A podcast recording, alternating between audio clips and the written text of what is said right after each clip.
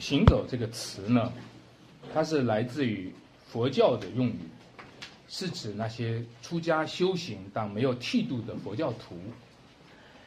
但是呢，要问行者，你要问他行走在什么路上？呃，当年唐唐僧给孙悟空呢起名叫行者，因为他们在向西行走。这么多年呢。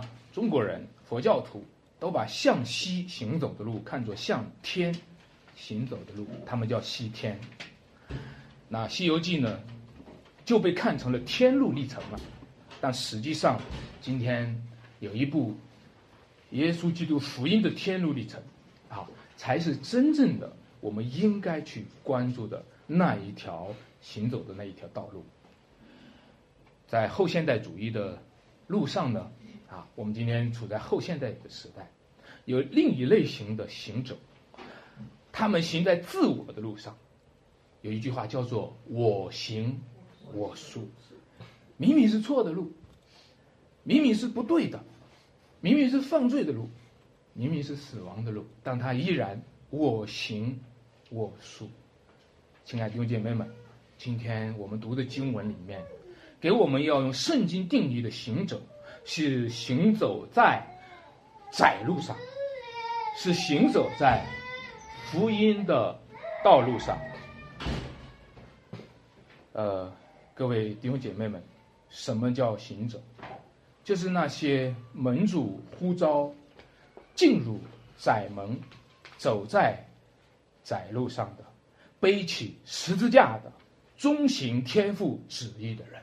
我把这几个要素同时描述的时候，你发现，它有点像是一种高技能的一种描述。我相信你看过有一些杂技哈，啊，演员他们行走在钢丝上，啊，你看你又要背着十字架走，你还必须走在窄路上，啊，你还必须在那个过程当中遵行天赋的旨意。你说这是不是一个高技能的一个艺术呢？嗯，在跟随主的道路上，我们就是要走十字架路；跟随主的道路上，我们就是要因着靠着主来经过那死荫的幽谷，然后也不怕遭害。这是一个高技能的艺术。原因是什么？原因是神与我们同在。所以今天所谓窄路上的行者呢，他就是一群什么样的人呢？他们不是独行侠。啊，不是独行侠，他们是什么人呢？他们是与神同行的人。所以我今天和大家讲三个题目哈，这三个题目呢围绕着这段经文啊。第一个会讲窄路上的少数啊，第二个呢会讲生命树的果子啊，第三个呢讲聪明人的工程啊。那。我想这段经文我们会看见，你们要进窄门，啊，你们要走窄路，啊，因为引到永生，那门是窄的，路是小的，找着的人也少。基督徒被称为是进窄门的人，基督徒被称为是走窄路的人，基督徒被称为是这个世界的少数派，因为毕竟今天信主的人比不信主的人少。毕竟今天走这条路的人，走这条十字架的路路的人，比不走十字架的路的人要少。我们要进窄门，这并不是说我们要走窄路，也不是说对普遍知识的否认，这并不是说让我们故意的反潮流啊。也许有一些基督徒会啊误解了这段经文，说哦，那我们就做个反潮流的人吧。我们就刻意的把自己变得狭窄，做一个反对派的人吧。投票呢，总喜欢投反对票，总喜欢找一个惊世骇俗的意见和别人的不一样啊。其实这不是窄门窄路的原因。在箴言十八章第一节讲到有这样一种类型，他说：“与众寡合的，独自寻求心愿，并恼恨一切真智慧。”那这种人呢，他欲众寡合啊，我们土话的说，这个人很寡哈，我不知道和你们一样不一样。这个人很寡哈，就是他不愿意和别人啊，他是个孤家寡人啊，他独自寻求心愿，因为他只有与众寡合，才能够让自己显得，你知道，称寡人的一般都是千岁呀，还是万岁，对吧？所以呢，只有独自寻求心愿，才能够与众不同。那他采取的是这种方式。但是呢，各位弟兄姐妹，这不是主让我们走的。这个窄门窄路的本意不是这个样子的。我看到教会当中有一些弟兄姐妹们啊，不太和别人团契哈；有些弟兄姐妹们呢，啊，也不太和其他的弟兄姐妹交往。他们呢，成为窄门中的窄门啊，他们成为窄路上的窄路，他们成为教会这一个群体够少了。他还要成为少数人当中的少数派，但是实际上呢，窄门和窄路，他是在讲一个不健康的社会、不健康的群体当中的状况。在一个健康的群体当中，你不需要走窄门；在一个正常的人类当中，你不需要走窄门。如果人和人都能够用一个普遍的知识和常识上的东西，我们不需要走窄门啊。如果啊，如果我们周围他所讲的这个知识体系是正确的，是我们应该学习的，我们不要走窄门，而是说，当我们今天普遍的社会、普遍的人际关系、普遍的风气都不正常的时候，他就迫使我们。走了一条窄门，窄门和窄路是意味着这世界堕落了。窄门和窄路是意味着全世界都犯了罪，亏缺了神的荣耀，甚至说全世界已经握在了那恶者的手下。所以你们要进窄门，你们要走窄路，所以你不要随大流，因为。引到灭亡，那门是宽的，那路是小的。呃，那引到灭亡，那门是宽的，那路是大的，找的人也多。王小波，中国有一个作家叫王小波，他写了一本书，名字叫做《沉默的大多数》。他描述了大多数人内心的卑劣，尤其呢，他在讲讲到了当时候是一个文革时期，各位文革时期大多数人做了什么事？文革时期，大多数人内心当中，他们明明知道不对，明明知道这些事情是颠倒黑白的，大多数人的采取了什么态度？要么随大流，对吧？要么洁身自好的人也不过是选择沉默。所以，大多数人的内心都是卑劣的，大多数人的内心都是庸庸碌碌，需要拯救的。亲爱的弟兄姐妹。圣经说：“不要效法这个世界，就是不要效法大多数人，不要跟随大多数人，只要心意更新而变化。尤其今天我们在信仰上帝，你所信仰的是上帝，你所参照的就不是大多数人，因为你所信仰的是神。只有从神才能够认识神。如果你从多数人的意见，多数罪人的意见，多数被造的堕落之人的意见，来决定你对神的信仰，你就走了宽门大道，那条路就会把你牵引到灭亡的路上。亲爱的弟兄姐妹们，所以唯一的那条路，就是跟随基督，走一条窄路，十字架的道路。其实窄门和宽门，它是一个动态的现象。你会看到有一有一个时代当中，信耶稣的人非常的多；有一个时代当中，信耶稣的人非常的少，对不对？你看到有一个有一些地区信耶稣的非常多，比如说在欧美，在今天美国，比如有一些地区信耶稣的人非常的少，比如说今天朝鲜。所以你看到吗？宽门和窄门有时候是动态的，因为。啊，堕落导致了永生的路变窄。这并不是说一成不变的，就是那么宽，就是呃两米宽，或者说的五十厘米，而是说一个时代当中的罪恶越大，一个时代当中的堕落越深，这一个时代当中的十字架就越重。这一个时代当中，我们要走的那条窄门和窄路就越艰难。自从宗教条例之后，有没有发现，我们这条永生的路已经开始慢慢变窄了？自从金灯堂在二零一八年一九一月九号被炸掉之后，你们有有没有看到山西人的那个永生的路已经越来越窄了？自从幺二九成都教会秋雨圣约教会大大的被逼迫的时候，你看到没有？今天我们熊城教会的路已经越来越窄了。亲爱的弟兄姐妹们，从前当把权力关在笼子里面的时候，我们的路就比较宽一点。今天当把圣徒关在笼子里面，当把牧师关在笼子里面的时候，当把基督徒关在笼子里面的时候，我们的路就越来越窄了。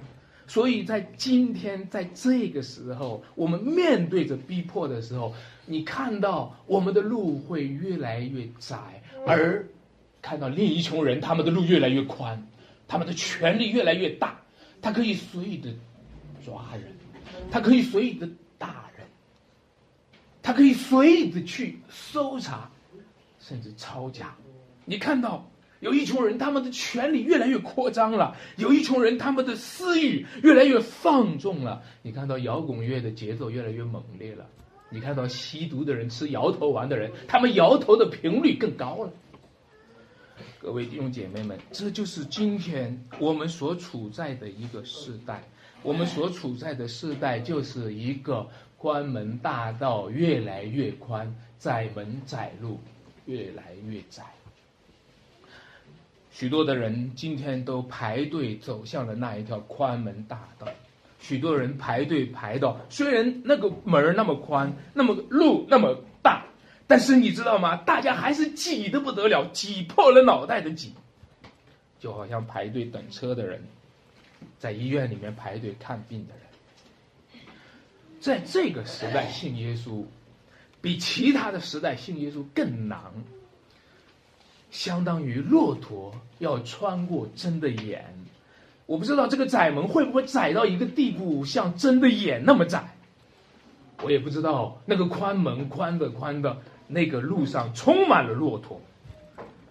亲爱的弟兄姐妹，但是你要知道，那窄门和窄路是一个更大的恩典，越艰难的时候是一个越大的恩典。在引到灭亡的那个词词哈，引到灭亡，那门是宽的，路是大的；引到永生，那门是窄的，路是小的。那个引这个牵引这个字，它在原文里面就是说，它使你走岔了路，他把你强行带走。其实一个人走宽门大道是他自由的选择吗？不是，他是被被迫的，他是。他是被迷惑了眼睛的，甚至他是被这个潮流汹涌澎湃的推走的。同样，今天我们走在这条路上，也是这个牵引，也是这个牵引。你走在这条路上，也是这么牵引走过来的。有时候不是我们甘心走上来的，有时候我们是别无选择的。你们为什么要这么走啊？你们为什么要走这样一个窄门窄路？啊，前段前段时间和。一位一位弟兄家里面谈到，说到在家教育的时候，他说：“哦，我们现在该选择，到底是该在家教育还是走公立学校？”但是对我而言，我跟他说，我别无选择。今天我们很多的时候，我们很多的路其实是别无选择的，我们是被牵引到这一条路上的，而牵引到那个关门大道的那一个。是什么样的潮流，而牵引到窄门窄路上的，却是上帝他的圣灵，上帝他的恩典，上帝借着十字架的路，上帝借着耶稣基督的福音牵引着我们。所以在这条路上，我们会经历耶稣基督的生命会更多，经历他的死而复活和同在会更多。我们。行走在这一条窄路上，才能够显明是福音的大能在牵着我们，才能够显明是福音的大能在征服我们。我们别无选择，我们只能跟随主，我们没有其他的路。鲁迅先生他说：“天下本来没有路，只是走的人多了，路就怎么出来了，对吧？”其实根据这一段经文，从天下到天上之间，上帝预备了一条唯一的路。天下不是没有路，天下只有一条路，就是耶稣基督的路。天下不是没有路，天下只有一条路，就是上帝的儿子走过的路。只是人们不相信，人们不跟随，人们在主观上过滤了这一条路，然后说天下没有路，然后大家只能找一条路，就是哪条路上人多，就往哪条路上走。今天大家到医院里面，你看在医院里面排队挂号的人多吗？啊，很多。走的人走的人多了，路就出来了，对吗？但是排着队挂号的人，排着队到医院的人，你知道他们想走一条什么路？他们想走一条生命的路。他们到医院排队，想排着那么多的队，那么多的人想走一条生命的路。在医院那么多的人挂号，那么多的人上医院，一直在走一条生命的路。但是结果到现在，那条生命的路还没有走出来。那个坑填不满，死亡的坑填不满。不管我们有多少人，我们排着队都走向了地狱。那条路，人以为正，至终却成为死亡之路。唯有上帝的儿子基督，他是道路、真理和生命。唯有上帝的儿子基督，就算是十字架的路，就算是死亡的路，仍然是生命的路。亲爱的弟兄姐妹们。让我们今天跟随主，跟着耶稣基督走这一条少数的路，少数的路，这不对你不是恩典吗？在那边挤破脑袋都轮不到我们，在这边是少数的，这不是一个极大的恩典吗？这不是上帝拣选了我们吗？这不是上帝要开我们的眼睛，开我们的心窍，怜悯我们这些可怜的人，让我们有机会有奉于他的生命吗？所以。我和大家讲第二个关于生命树的果，在这两条道路中间，真先知他引导你走窄路，引导你走窄门，但是常常不为人家所喜欢；假先知呢，就引导人走宽门大道，却常常受到许多人的欢迎。其实你怎么样去分辨真假先知？你要是从表面上去分辨真假先知的话。说实话，我告诉大家，从表面上分辨真假先知的话，你会把那个好听的、好看的作为真的；从表面上分分辨真假先知的话，你会把宽门大道的自由坦途，啊，一方风送，万事如意，对吧？成为你选择真先知的标准。但那恰恰是要防备的假先知。恰恰是防备的假道路，亲爱的弟兄姐妹，什么是我们分辨真先知和假先知的区别呢？这段经文说，凭着他们的果子就可以认出他们来。所以呢，我们讲到这一段果子呢，就是讲生命的果子，生命树上的果子。伊甸园当中有。两棵树啊，不是只有两棵树，是说园当中有两棵树，一棵是知识树，我们又叫做分别善恶树，另一棵呢是什么生命树？那么那棵知识树呢？啊，我们知道亚当和夏娃后来吃了那一个果子，魔鬼引诱他说：“你吃了的的话，眼睛就明亮了，能使人有智慧，对吧？”他们吃了，果然眼睛就明亮了；他们吃了就有智慧了，这就是知识树。但是大家都知道，他们却犯罪了，他们却堕落了。啊，有的人会发出这样的问题：说上帝为什么要在伊甸园中安排一个知识树？上帝把知识树不拿走不就好了吗？把分别善恶树拿走不就好了吗？亚当和夏娃就不用堕落了。各位，其实你知道，上帝所造的一切都甚好，上帝所造的一切都是好的，包括上帝所造的分别善恶树的果子也是好的。上帝所造的那个果子是没有问题的，那个果子里并没有毒。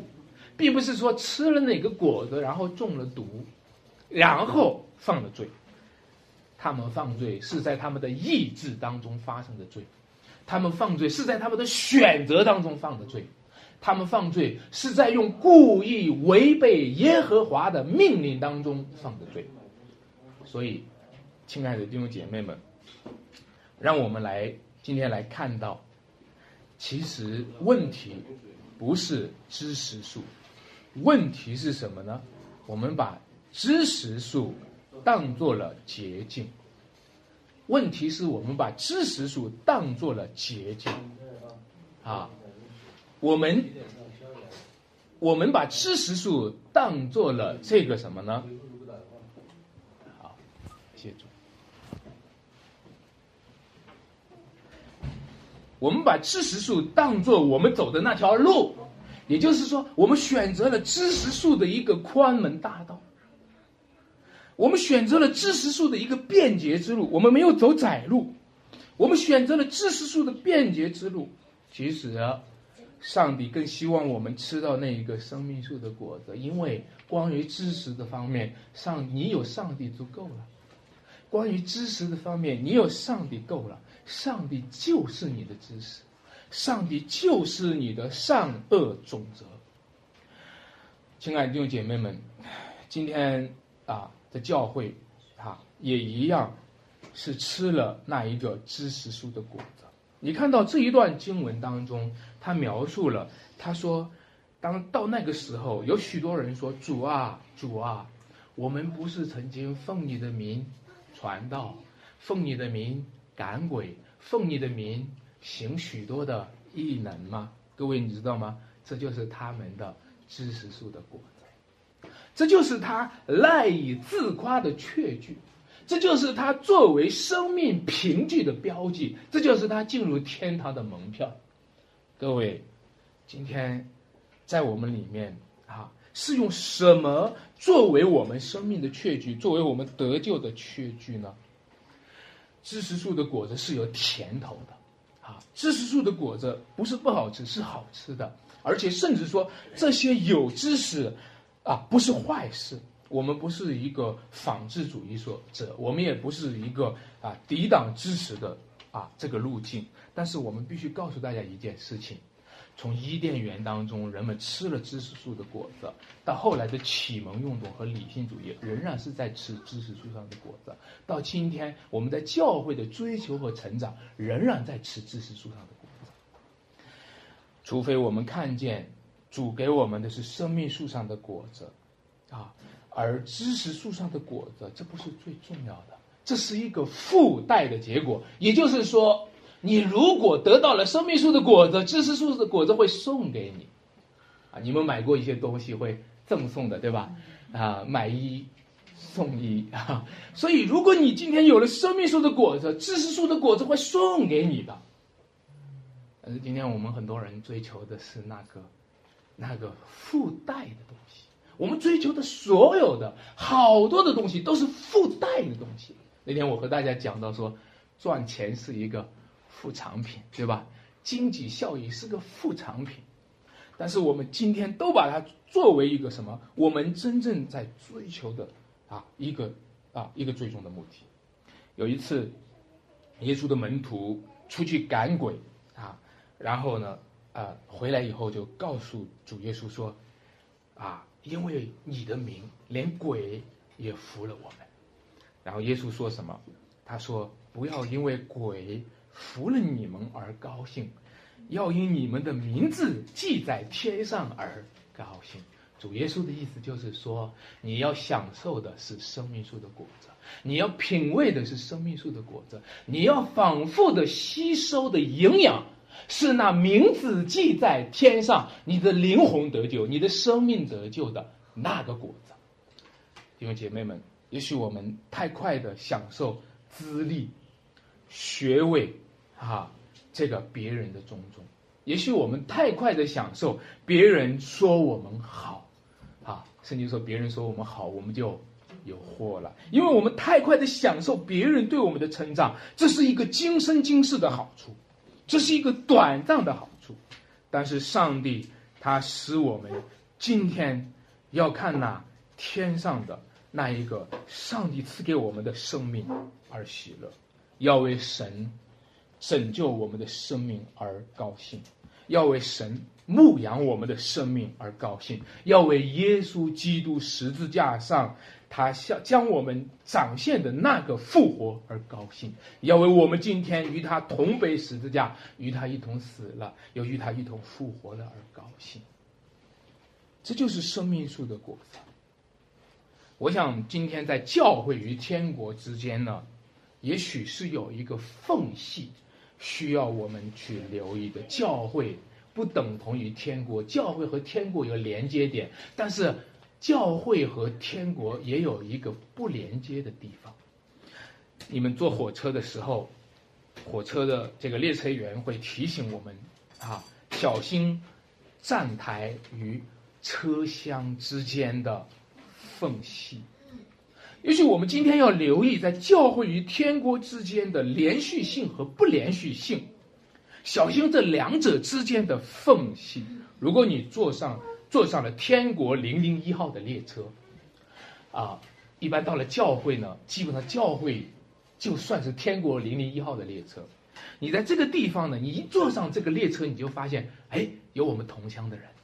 你已经听到了大家互相交谈的时候，用咱们天国的乡音在谈话，啊，你已经感觉到刚刚坐上火车，已经感觉是回到了家乡了，对不对？然后你带着雀曲，你带着喜乐，你坐上这辆火车，往你的天国的家乡行驶。但是，仍然有一些不确定的因素，可能使你中途走错了路，或者就是刚才所讲的，在车厢与站台之间的缝隙，你要小心，免得我们以为自己坐上的火车就等于是。回到了天国里面。不过我要说，有的人呢，他们可能是在这种教会和天国的连续性上呢，他们相信的过多。由于他相信的过多呢，他就把教会当中的暂时性的这种预表性的东西呢，当做了终极性的东西。啊，于是他就在乎在教会当中全身心的投入，在教会当中全身心的服侍，就是为了教会中得到的好处。当然，这种人大家都知道了，很可能会错失了天国才是真正的本体。那另一种人呢，可能会把夸大了教会与天国之间的那个缝隙，他就说：“哎。”教会当中也是有问题的，他会夸大了教会当中的问题，哎，教会当中还不如社会呢。他会夸大了教会当中出现的这些也有犯罪的事情，也有跌倒的事情和软弱的事情，以至于他对教会心存防备。我看到有不少的不少的弟兄姐妹，不少的基督徒，他对教会心存防备。我们看到今天很多的这个很多的文学书籍里面啊，自从这个启蒙运动到浪漫主义，很多的文学书籍里面，包括今天很多的电影和电视里面，凡是演出教会来的时候，都不免要挖苦几句，啊，都不免要挖苦几句。你们看过那个呃冯小刚拍那个《非诚勿扰》啊？那个葛葛优演的那个主角跑到那个啊神父面前去忏悔认罪是吧？然后他不断的忏悔，神父神父觉得这个该够了吧？他还他还认不完罪啊，累的那个神父啊腰酸背痛的是吧？各位，你看到任何的电影任何的小说里，今天对教会都想挖苦几句，包括基督徒今天说的时候都想挖苦几句。有的人在他的朋友圈公开的去发出来说：“我信的是基督，我信的不是教会。”哦，这样的言论非常的多。好多的人今天说：“我信耶稣，我不信教会。”这言论非常多。今天你到《使徒信经》当中有一句话。叫做我信圣而公之教会，啊，想不通了，怎么回事啊？我信的是上帝啊，这个我同意。我信我主耶稣基督啊，我信圣灵啊。他讲了，我信圣而公之教会，怎么信啊？各位，所以我想，今天在教会与天国之间的缝隙，往往是人为造成的，是我们的犯罪，是我们的堕落，是我们这些在教会当中的基督徒造成的。那么也许呢，能够填补起教会与天国之间的缝隙的，就是耶稣基督用他的身体钉在十字架上，就是耶稣基督用他的身躯放在了死与复活的中间，填平了这个隔阂。我们的意向所希望填平祖先与子孙的沟壑。其实，唯有耶稣基督用他的死和复活，能够填平了教会与天国之间的沟壑。亲爱的弟兄姐妹们，你可能是教会中的童工，啊，在我们职堂当中，也可能将来你成为这件教会非常需要的一个一个弟兄或者姐妹。但是，让我们留意这个。站台与车厢之间的缝隙，让我们留意：我们如果是同工，除非是同命；如果我们不是同命，而只是同工，你们听到一个词叫做“同工”，变成了“同工”，是攻击的那个“攻”，对吧？如果我们不是同工同命，我们不是同命，就是同一个生命，都是耶稣基督里面的生命，都是耶稣基督里面的使命。若不是同一个生命、同一个使命，那今天我们就是那一群人，造成了教会与天国之间产生缝隙的人。我们这些传道人，我们这些牧师，我们这些童工，我们这些团队，我们这群基督徒。成为了教会与天国之间产生缝隙的人，所以人家说你绊倒他了，怎么绊倒他的？就是我们和天国之间的差距，就是我们和天国的那个圆形之间的那个距离。求主在我们中间，让耶稣基督的死和复活连接起这样的一个差距来。所以，我想。今天在教会当中，处在于一个这样的现实当中，我们可能需要的就是一个中肯的去把握。我觉得大家对教会有适当的尾声，也有合理的期待，避免不应该的期待。啊，我们对教会有应有的尾声，但是拿掉不应有的期待。在西安的一次退休会上。啊，我和一个姐妹呢有交通，那位姐妹教讲到了她在教会的服侍的状况，就非常的痛苦，好像在中国的教会当中，这样痛苦的人不是一个，很多人服侍的非常痛苦。当他服侍的很痛苦，其中一个原因就是说，他不断的在向一个不可信的人在投注信心。他不断的向一个不可靠的人在投注他的期待，这个人不可靠，这个人是充满问题的，但是他不断的向他投注信心，也许他过两天就会好了，啊，这个人不断的有问题啊，翻来覆去，前面这样，过两天又是出那样的问题，他就是期待着，也许过两天就好了，这一过两天就过了两年，过了二十年，亲爱的弟兄姐妹，你知道吗？这不是对耶稣的信心。这不是对基督的信心，这是对什么的信心呢？刚才那个经文里面说：“荆棘里岂能结葡萄呢？蒺藜里岂能结无花果的？”你知道吗？你在向着荆棘投放信心，你期待在他身上做一个转基因的工程，你期待在他身上做一个做一个这个这个科技的工程，你期待在一个恶劣的生命上，希望能够有一天接触美善的果子，啊，大家知道今天说转基因都是一个话题，对吧？这个转基因还不只是说在苹果上要嫁接梨，对吧？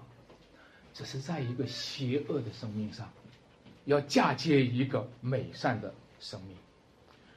所以，求主帮助我们，求主让我们能够有一个正确的期待。因为，如果我们把不应该的期待放在了放在了那个不应该的人身上的话，那应该的期待给应该的主反而都没有了。好多人的信心是怎么耗尽的呢？就是他相信了不该相信的，不断的相信下去，有一天把所有的相信都耗干了，什么都不信了。啊，你让他信耶稣，他也不信了；你让他信信信正确的路，他也不信了。因为我们把一切一切的信心都消耗在了不应该相信的地方，以至于遇到了应该相信的，我们反而毫无信心。各位弟兄姐妹们啊，让我提醒大家。啊，把你的信心投放在你应该相信的地方。一个婚姻，一对夫妻，也许就是你应该委身的地方；一个教会，也许是你应该委身的地方。如果你有应该委身的地方，那么你就避免了让自己的委身流离飘荡。感谢神，在这段经文里面呢，讲到了。这两类人的时候，好树不能结坏果子，坏树不能结好果子，唯独什么好树结好果子，坏树结坏果子。这两类人，这两类生命，一类人呢结的是坏果子，恶人从他心里的恶发出恶来，善人从他的心里的善发出善来。他们结出两类果子，这两类果子呢？正确的果子，在这段经文里叫做遵行天赋旨意的人。什么是正确的果子？就是遵行天赋旨意的人。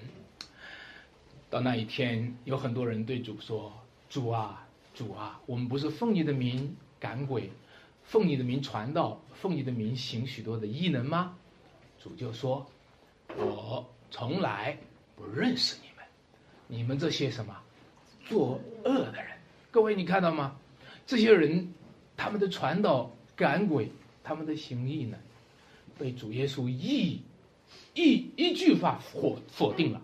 你们这些作恶的人，今天我们所做的一切事情，如果我们的生命是没有改变的话，我们做的一切都可能是恶的，因为恶人从心里发出恶来。如果我们的生命没有重生的话，我们可能一切都是恶的。我们的传道、赶鬼、行义人可能都是恶的。如果我们的生命没有被更新，如果我们没有生命树的果子，没有那个甜美的果子的话，我们的一切都可能是恶的。如果说他们是作恶的人，我想就着这段经文，我喜欢把这个字调过来，不是作恶的人，是被恶做了的人。有个词叫做恶作剧，对吧？啊，恶作剧！你像他们不是在搞恶作剧吗？他是一个狼，然后他披了一个羊皮，对吧？他混在羊中间，忽然出现呀，然后吓得大家大叫，是这不是一个恶作剧吗？对不对？啊，然后呢，他时间混得长了以后，啊，混得久了以后，啊，有人讲一句话，我记得前几年，有人有人对我。讲一句话，嗯，这几年混的不错哈，啊，这个在教会里面也有混的哈，因为他在教会里面混久了，他在教会里面混的不错了，混的他都传道了，啊，混的他都赶鬼了，啊，啊，他还能贼贼行做贼了啊，然后他混久了以后，他自己也真的认为他混成功了，结果他到那里之后，主说我从来不认识。对他而言，这个恶作剧就反过来临到他自己身上，啊，这个恶作剧反过来在他身上，亲爱的弟兄姐妹们，所以我想，那些遵行天父旨意的人，也不是说你怎么遵行，而是天父的旨意在你身上怎么用行。我再讲一次啊，不是你怎么遵行，而是天父旨意怎么在你身上用行。因为我们今天的行事为人，都是神在我们心里的一个用心。恶作剧的人，他们吃的果子都是恶的，他们吃的果子都是苦的。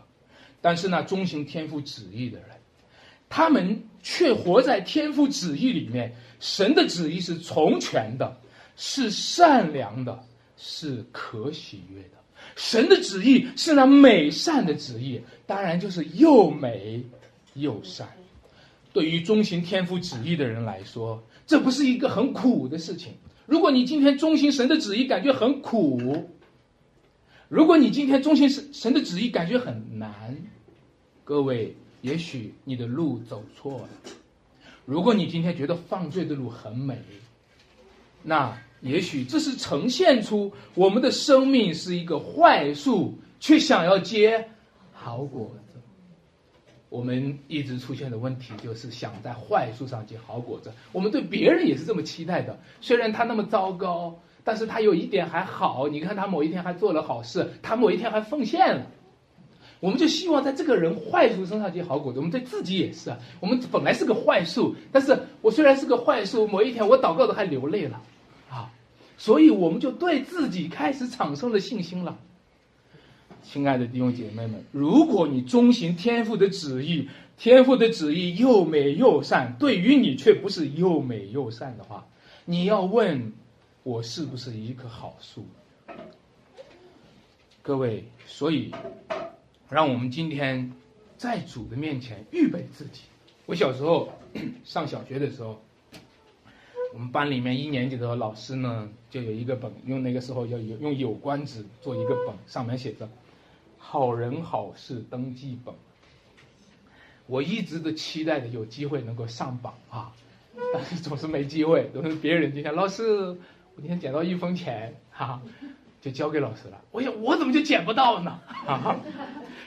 后来就从家里向我妈要钱了，啊，然后好不容易要上钱，然后老师我也捡到一分钱，终于登上去了。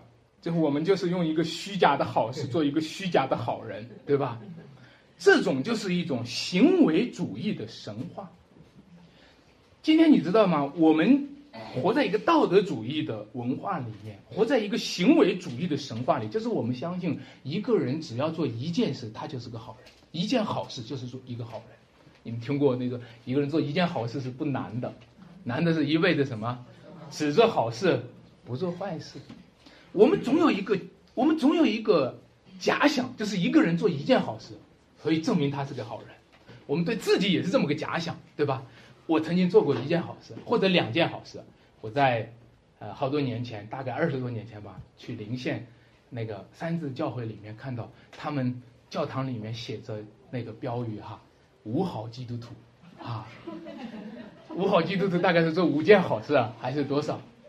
好，我在想，亲爱的弟兄姐妹，这些都是在用行为主义的方式取代主耶稣基督的福音。我们做多少件好事，能做到耶稣的那一件好事呢？如果你问耶稣做了什么好事，我耶稣一辈子都没有做坏事。耶稣这他在三十三年都没有犯过罪。耶稣是这世界上唯一的好人，他做的是唯一的好事。在这个世界上，只有他做了一个好事，是上帝所悦纳的，就是他为我们的罪钉在了十字架上。但是我们想做多少件好事呢？我们或者做五好基督徒，我们还是做多少个好事，我们能够填补起来耶稣基督所能做的好事？我们做多少件好事，能够取代了耶稣基督所做的好事呢？有太多的人今天在走律法主义、道德主义的道路，他们还以为自己是基督徒；也太多的人他们在走五好基督徒的道路，他们还以为自己是基督徒。有太多的人，他们用自己的好事取代耶稣基督所做的那一个唯一的真正的好事。我们反复的念叨：我我有一天还做过什么好事呢？我们反复的记念、记忆的，我有一天还做的什么好事？就我们就是不记得耶稣为我们做了什么事，耶稣为我们做了什么事。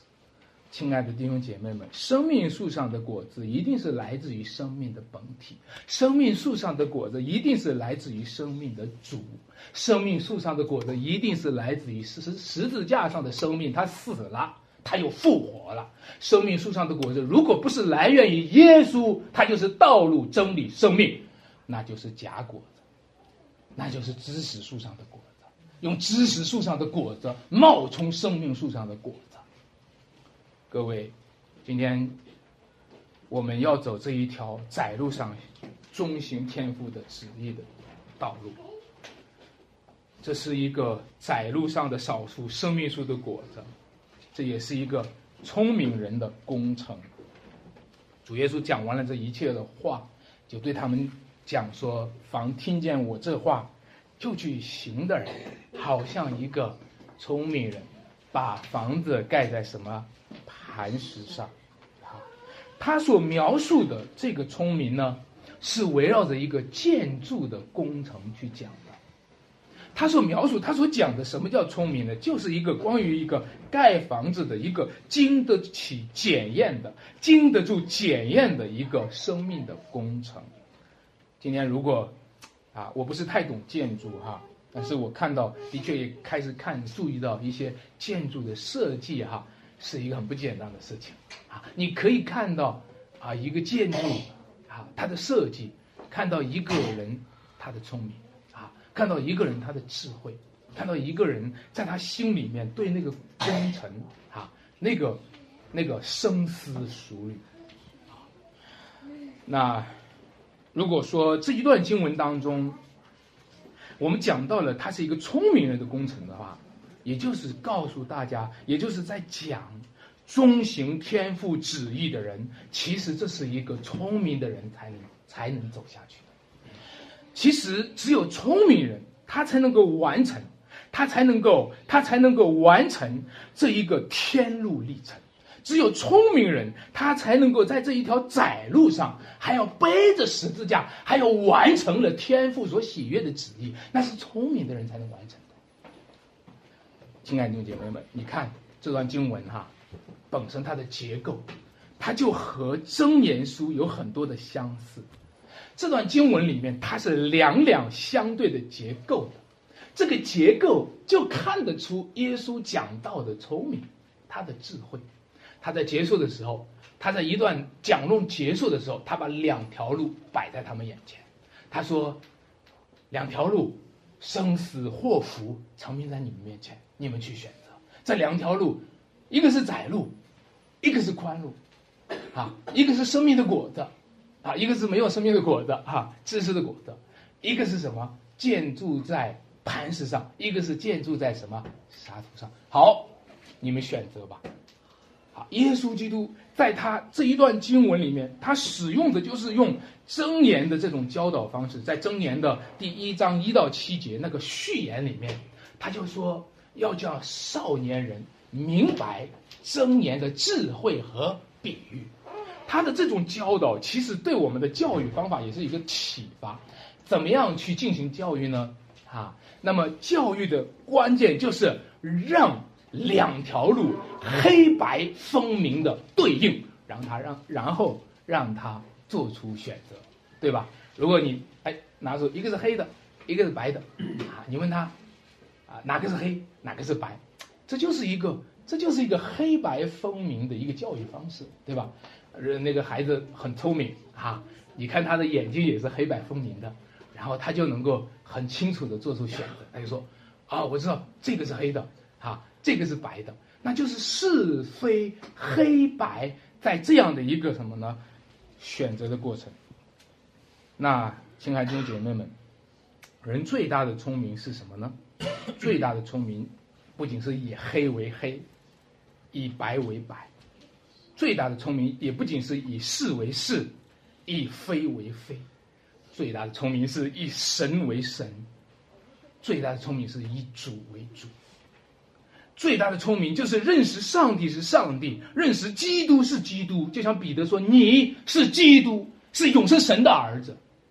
所以耶稣说：“听见我这话去行的人，就是聪明的人。”耶稣说：“你们拥有了最大的聪明，这个聪明就是你认识耶和华，就是智慧的开端。这个聪明就是你认识耶稣基督，就是你最大的祝福。否则的话，你就是无知的人。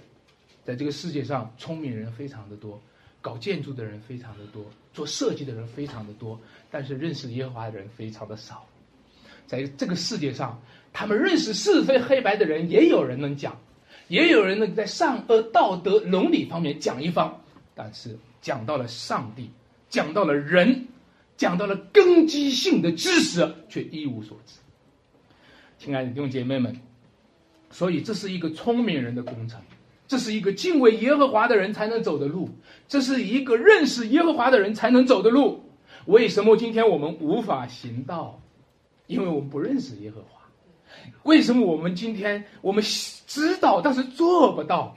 因为我们没有聪明，我们没有智慧。接下来我们会看见这两条路，它是一个关于恩典下的自由之路。我们啊，在神学上都知道，自由意志是堕落的。人犯了罪以后，自由意志是堕落的，因为自由意志是一次性的，那一次用好了就好了，用坏了就坏了。就像我们结婚一样，那一次你选择对了就对了，选择错了就错了。我们的自由意志，结果我们选择了违背上帝，从此以后，自由意志就开始歪曲了。所以，人的选择总是歪曲的，人的判断总是错误的。但如今，耶稣基督在他的福音里，在他的恩典里，向着我们的自由再次发出了一个呼召：你们要进窄门，你们要走窄路。啊，为什么不让我们进宽的？为什么让我们进窄的？我们想进宽的，因为你的自由意志堕落了，因为你的自由意志如果顺着你的自由走宽门大道，你就会灭亡。为什么我必须背十字架？因为你的自由一直堕落。上帝啊，为什么不给我们多一点自由，让我们宗教自由，到处都可以敬拜主？为什么今天有这么多的逼迫？因为我们的自由一直是堕落的，因为我们的自由选择的是罪恶。但是今天恩典呼召我们做一个自由的选择，圣灵在我们心中工作，让我们做一个自由的选择。他要在恩典中和圣灵里重新激活我们的自由。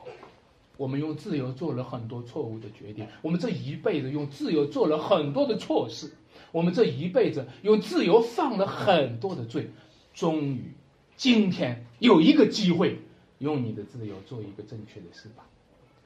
在这个秋雨之福的有曾经有长老会的投票选举啊，有一位老弟兄他说。活这么大年纪，第一次投票，啊，终于投了一次票了，啊，各位弟兄姐妹，现在农村也要投票，对不对？也要投票，啊，也在选村长，也要投票，但是我告诉大家，投了多少次票，基本上没有投过正确的票，投了多少支票，基本上不是都是被最牵引着投票，投了多少支票。基本上都是在堕落的自由意志里在投票，除非我们的意志被更新，否则我们投票都不会投正确的票。在美国，啊，有总统选举的自由可以去投票；在台湾也有总统选举的自由去投票。如果有一天在中国有机会，哈。我们也可以投票的，当然我们是蛮希望的哈。也我们这个希望要被算作是煽动颠覆国家罪的话，那也难说了，那也不好意思了。那的确是良心里面有点希望的哈。但是如果有一天真的我们可以投票的话，我们能够在恩典当中，在圣灵当中投票吗？我们还是在投票。你上次和我得罪我了，我就不投你哈。你你没有给我好处，我就不投你。但是人家那个谁给我好处呢，我就投他。你看到吗？你的投票都是在犯罪。什么民主？什么叫民主？没有耶稣基督的更新，如果不是圣洁的国民，民主也是罪恶。如果我们不是上帝的子民，民主也是罪恶。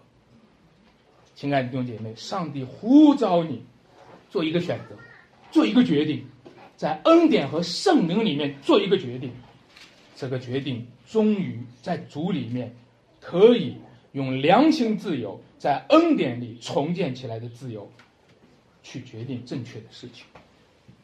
我特别的感恩啊，弟兄姐妹们呢，啊，陆续的开始在传福音啊，再去服侍其他的这个慕道朋友，我特别的感恩。我也特别的期待有一天，大家越来越能够在恩典重塑的自由当中去服侍，而不是被动的服侍。有好多的教会当中的弟兄姐妹们都是被动的在服侍，传道人又没说。教会又没讲，对吧？牧师也没说，所以我们不需要管。你一直在被动的，你一直在被动。那也有人呢，一主动就出问题，一主动就越缝，哈哈，一主动就可能怎么样呢？就管自己不该管的。你看到我们的自由意志是堕落的，我们的自由意志是堕落的。什么时候你可以被恩典重塑你的自由？什么时候有圣灵在你的心中感动你的自由？你可以随着圣灵的感动，终于做了正确的事，你知道吗？那个时候是最喜乐的，那个时候是最喜乐的，那个时候是体会到上帝赋予我们自由特权的一个恩典的。各位弟兄姐妹们，其实我们今天一切的行道，本质上就是一个连于元首的一个行动。为什么今天我们的行道行不出来？我们知道却不能做到，其实就是我们是一个属灵上的脑梗的病人，或者说属灵上的脑梗的残疾人。大家都知道，啊，如果一个人脑梗以后，啊，他的行动就不便了；或者一个人是残疾人的时候，哈，他无法指挥自己的手和无法指挥自己的脚。我们常常无法指挥自己的手，我们无法指挥自己的脚。我们明明知道什么是对的，我们明明知道上帝喜悦的是什么，但是我们却是一个灵魂上的残疾人。今天，上帝借着他的恩典要重塑我们的自由。借着他的恩典，要重塑我们的抉择；借着他的恩典，要重塑我们的行动。也就是说，凡听见我这话就去行的人，他要用恩典重塑我们的行动，他要用恩典重新连接我们的手和连接我们的脚。凡事连于元首基督，让元首到行动，愿让头脑到手到脚。这是一个生命的修复的工程，在恩典当中运用良心的自由，亲爱的弟兄姐妹们，所以求主在我们身上修复这个工程。在路加福音啊第六章，耶稣在对比的经文当中，他这么讲：他说：“你们为什么称呼我主啊，主啊，却不遵着我的话去行呢？”弟兄姐妹们，这个话就暴露了我们根本的问题。我们并没有连于元首，我们并没有宗主为大，我们并没有以主为主，啊，我们并没有，并没有把它放在我们的首位。如果是这样的话，我们就会逐渐的恢复我们身体的知觉，我们逐渐的恢复我们的指头会略微的动一下。我们的脚会略微的动一下，我们身体上的器官，我们所有的神经系统开始能够慢慢感知属灵的世界。亲爱的弟兄姐妹们，求主在我们身上修复这个属灵的工程。我们的教会的意向是希望有铿锵有力的宣讲和落地有声的实践。真正改变这个世界的是一群行道者们。真正改变这个世界的是一群走在窄路上的行走们。真正改变这个世界上的，就是一群遵行天赋旨意的人。在这个世界上，充满了我行我素的人；在这个世界上，充满了一意孤行的人；在这个世界上，也充满了倒行逆施的人。但是，这个世界上就是唯独缺少中行天赋旨意的人。那如果是这样的话，我们今天就发出挑战，我们希望我们的行道是落地有声的。当天国降临的时候，愿你的国降临，天国降临就是落地有声的。当新天新地降临的时候，那是落地呀有声的。当主再来的时候，闪电从东方发出，就照到了西边。当主再来的时候，整个全世界都要响应他的再来。那个时候，你知道吗？在主的后面跟着一群人，在主的后面跟着一群穿着穿着圣徒洁白细麻衣的行道者们。求主帮助我们，让我们加入到这个行列当中，让我们能够随着主落地有声，他的旨意会行在地上，如同行在天上。古代的时候，希腊人是坐而。论道，但是罗马人就是起而行之，所以罗马人打败了希腊人。罗马人是行动力非常强的一个民族，罗马里罗马人是节律非常快、节奏明快的一个民族，所以我们讲马可福音是写给罗马人。罗马人的君王雷厉风行，各位弟兄姐妹们，那耶稣基督是万王之王。耶稣耶稣基督是我们的主，他是雷厉风行的主。如果今天我们跟随他，你就会发现他会继续引导你；如果我们不跟随他，你就会发现你会被他甩掉。如果我们今天跟随他，房有的还要加给他；如果我们今天不跟随他，房没有的，连他所有的也要夺去。所以主说：“跟着他上窄路来。”跟着他进窄门，主说跟着他背起十字架。凡是那听到又行道的，不是当当听到；凡是那听到又行道的，你们就去行吧。他就必在他所行的事情上必然蒙福。我们一起在主面前来祷告。我们在天上的父。感谢你将你的儿子赐给我们，你的儿子就是道路，就是真理，就是生命。你的儿子给了我们生命，让我们经历死而复活的大能，经历福音在我们身上重新塑造的能力。主啊，而且为我们铺平了道路，那条路我们知道就是耶稣基督你自己。主啊，你在这三十三年当中走遍了加利利，走遍了各城各乡。你在这三十三年当中，你在你行道的旅程上，从加利利一直行到了耶路撒冷。求你今天让我们也开始行道，求你让熊城教会也开始行道。我们不知道主啊，当初从华西来到了山西，是不是又让我们要从山西走到了华西？我们不知道当初从成都回来太原去祠堂，是不是主啊？你的旨意是让我们从太原再走到成都？我们不知道是不是你呼召我们从这一条窄门上。窄路上一直的走到那个地方，像成都的那些圣徒一样的背起十字架来，求你在我们的身上做你奇妙的圣功，让我们背起十字架还能够遵行天父的美意，那又美又善的旨意，让我们今天心中知道主恩的滋味。哦，主啊，让我们真是不是在这里面愁苦，不是在这里面烦恼，而是在这里面不断的有更多的喜乐。